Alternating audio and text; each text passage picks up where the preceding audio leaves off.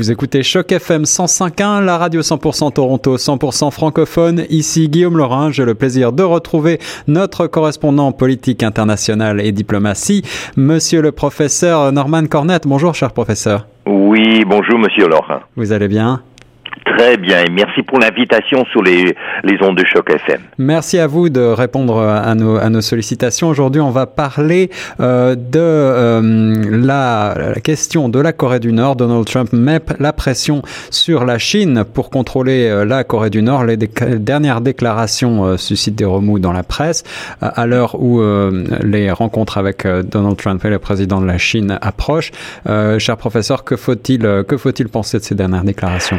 Mais vous avez raison de signaler euh, les déclarations de Donald Trump. Euh, là, on vient de publier dans la prestigieuse Financial Times oui. euh, de la Grande-Bretagne une entrevue euh, avec euh, Donald Trump. Et euh, dans cette entrevue, il fait une déclaration qui a envoyé, qui, qui, a causé des ondes de choc à travers le monde. Oui. C'est que si la Chine n'est pas prête à agir de, sur, dans le dossier de la Corée du Nord, eh bien que les États-Unis, euh, sous sa présidence, est prêt à agir de façon, et je souligne, unilatérale. C'est ça, les États-Unis euh, le, occuper, en fait. on, on, la situation sur la péninsule coréenne devient de plus en plus tendue. Rappelons à l'auditoire de Choc FM qu'il s'agit là d'un pays deux pays, enfin, suite à la Deuxième Guerre mondiale, à la guerre froide, c'est un des endroits où on n'a pas résolu un conflit. Évidemment, dans le cas du Vietnam, euh, après une guerre atroce,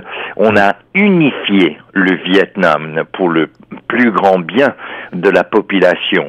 Et euh, suite à la chute de l'Union soviétique, on a unifié l'Allemagne pour le, et euh, ils en sont ravis et ils en profitent maintenant. Absolument. Mais il reste le cas euh, du Corée du Sud, Corée du Nord, toujours irrésolu et qui plus est, on parle euh, sur le plan militaire, la plus grande armée sur la Terre, c'est celle de la Chine, Eh oui. qui compte, et, et, je parle là de, des soldats actifs, non pas les réserves là, mais actifs, 2 millions 30, 333 euh, milliers soldats actifs et qui maintenant euh, établit clairement euh, les, les bornes de son influence.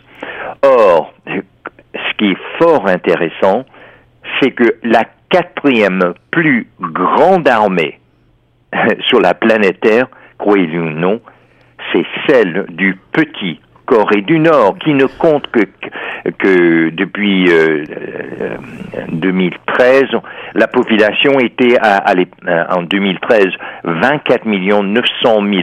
Or, oui. ce petit pays compte comme soldats actifs 1 million 190 milliers de soldats.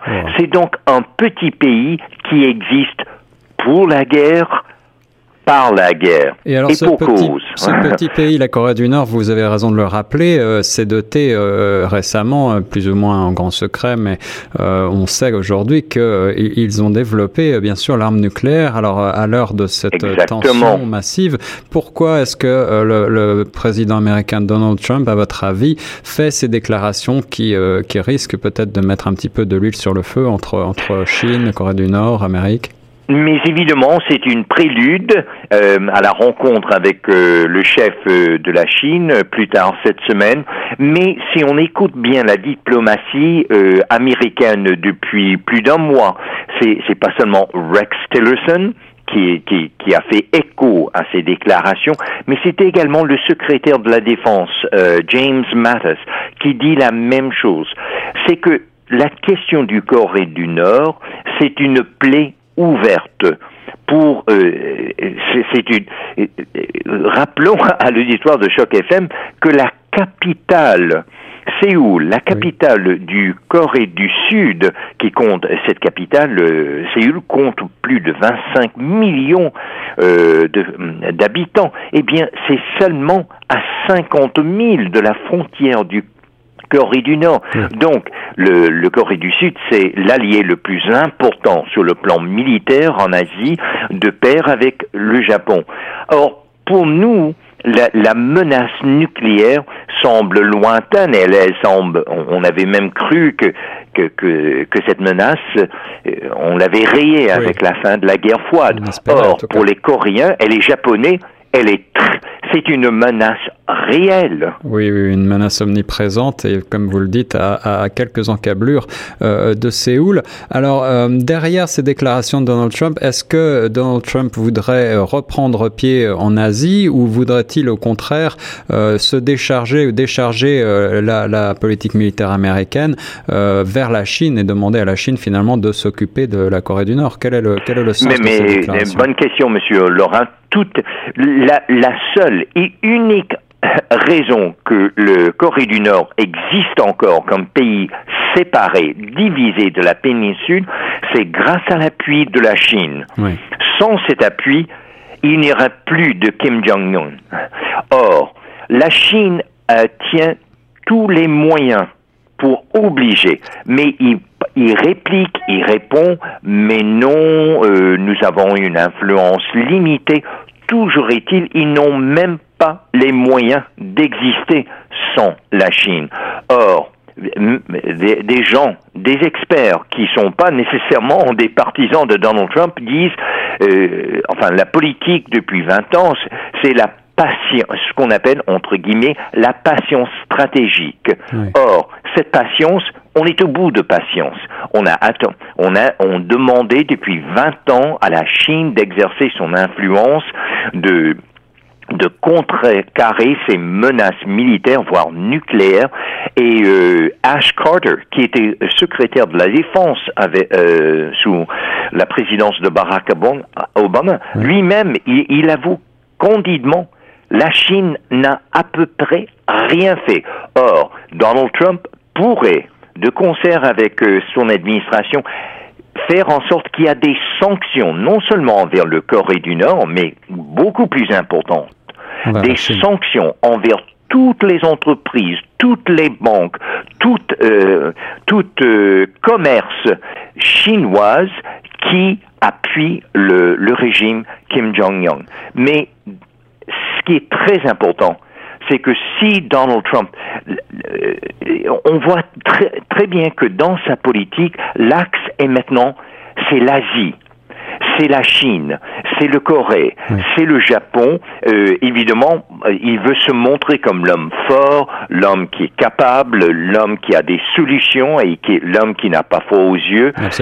Et, et pour lui, jusqu'ici, Monsieur Laurent, il ne peut pas compter beaucoup de succès sur le plan domestique. Et sur le plan international, il y a toute la, question de la Russie.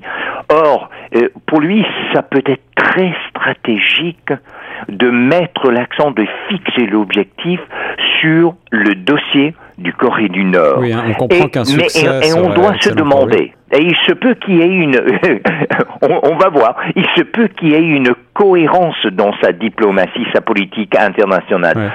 les Allemands, quand ils, quand ils, euh, euh, là on parle de la, fin du 19e siècle, le début du 20e siècle, quand on, on construisait de, littéralement l'empire allemand euh, avec le Kaiser, eh bien, il y avait euh, un principe, un premier principe politique, un principe opérateur qu'en allemand on, a, on appelle realpolitik.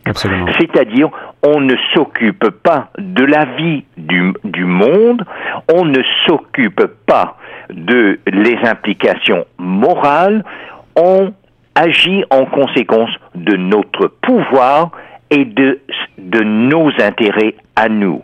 Or, est-ce que Trump envisage que la ligne directrice de sa, de, de sa diplomatie soit réelle politique? C'est que nous, nous avons le pouvoir et nous avons des intérêts et on est prêt à agir même à l'encontre de la Chine. Mais vous vous rendez compte, Monsieur Laurent, on parle d'une superpuissance, la Chine. Alors ma dernière question, professeur, selon vous, est-ce que euh, ces pressions sur la Chine, pression diplomatique, pression euh, économique, droit de douane, etc., euh, est-ce que ces pressions sont justement réalistes en quelque sorte? Est-ce que vous pensez que la Chine pourrait céder et lâcher un petit peu la Corée du Nord? La question est, de taille. Euh, et, c'est là où est même l'ONU, l'ambassadrice euh, Haley euh, des États-Unis à l'ONU. Ça fait combien de fois que les États-Unis et même l'ONU demandent à la Chine d'agir? Mais où sont les résultats? Or, à un certain moment, est-ce qu'on oblige la communauté internationale, et dans le cas présent, euh, Donald Trump, qui lui mise tout sur le, son investissement dans le budget militaire. Est-ce que peut-être le moment est venu? Normalement, il y aurait une stratégie qui, qui a plusieurs facettes, c'est-à-dire oui diplomatique sur la Chine, la pression, mais les États-Unis ont la possibilité de, de littéralement imposer des sanctions sur les entreprises chinoises qui font affaire avec le Corée du Nord. Jusqu'ici, ils, ils, font très attention. Mhm. Mais si vous n'avez aucun résultat depuis quelques décennies, alors que ce régime, euh, euh, Monsieur Laurent, ce régime n'existe qu'à cause de la Chine. À un certain moment, est-ce qu'on pose un geste définitif parce que la Chine n'a toujours pas agi? Nous sommes peut-être à l'aube d'un monde nouveau sur la scène internationale et cette partition entre Corée du Nord et la Corée du Sud, il est vrai, a, trop duré. Euh, merci beaucoup, euh, professeur, pour vos lumières sur euh, cette question épineuse et on se retrouve très bientôt sur Choc FM 105.1. Merci, monsieur Laurent.